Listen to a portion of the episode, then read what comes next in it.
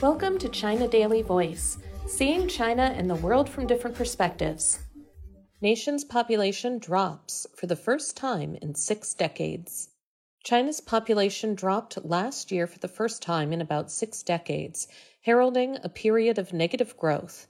But experts and officials said it would not immediately affect the strength of the nation's labor force, and the labor supply situation remains positive. They also stressed the need to roll out more robust incentive policies to encourage childbirth in order to counter the growing aging trend and avert a sudden sharp decline in population. The country's overall population fell by 850,000 year on year to 1.41175 billion in 2022, the National Bureau of Statistics said on Tuesday. The decline was primarily caused by a decrease in newborns, as well as less willingness to have babies delays in getting married and having babies, and the shrinking population of women of childbearing age, said Kang Yi, head of the Bureau. About 9.56 million babies were born last year, down from 10.62 million in 2021. The birth rate stood at 6.77 births per 1,000 people in 2022, down from 7.52 in 2021. Both rates last year were the lowest in history, according to data from the Bureau. Meanwhile, the death rates nationwide was 7.37 per 1,000 people last year, putting the natural growth rate at negative 0.6 per 1,000 people, said the Bureau. Negative population growth is a natural outcome of socioeconomic development, and many countries are experiencing this process, Kang said during a news conference held by the State Council Information Office. He added that the decline is expected to persist, but there is no need to overstress the situation. The key to the demographic issue is matching the size and structure of the population with the industrial system, he said. Currently, our labor supply still exceeds demand, and a falling population does not necessarily mean that our demographic dividend is lost. Kang added that the country's labor quality and education level are improving and are compatible with this industrial development.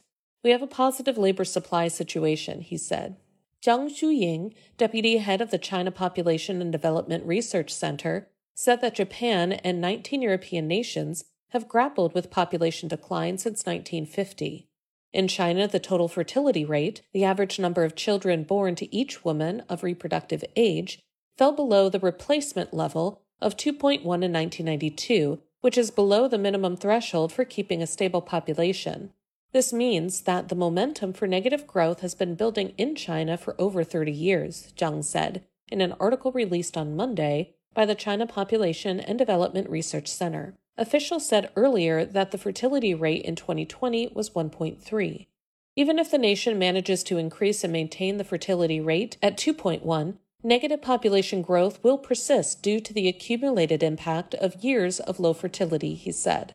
China has a massive population, and its demographic advantage is notable, he said. There is still great potential in tapping into demographic resources to bolster economic development. Data released by the Bureau shows that China's working age population, people aged 16 to 59, was about 875.6 million last year, or 62% of the total population. Yuan Xin, a demography professor at Nankai University in Tianjin, said China's labor supply will remain stable in the coming years. However, experts said intensified efforts are needed in the next few decades to incentivize childbirth, as issues ranging from an aging society to a labor shortage will likely loom large by the end of this century. In May 2021, China announced that all couples could have three children, up from two, and rolled out a series of supportive measures to encourage childbirth. Since then, local governments have also launched a range of policies, such as monthly subsidies for families with a third child. Yuan said supportive policies aimed at encouraging childbirth should be long standing and stable, and differences in policies between urban and rural areas and first and third babies should be decreased. That's all for today. This is Stephanie, and for more news and analysis by the paper. Until next time.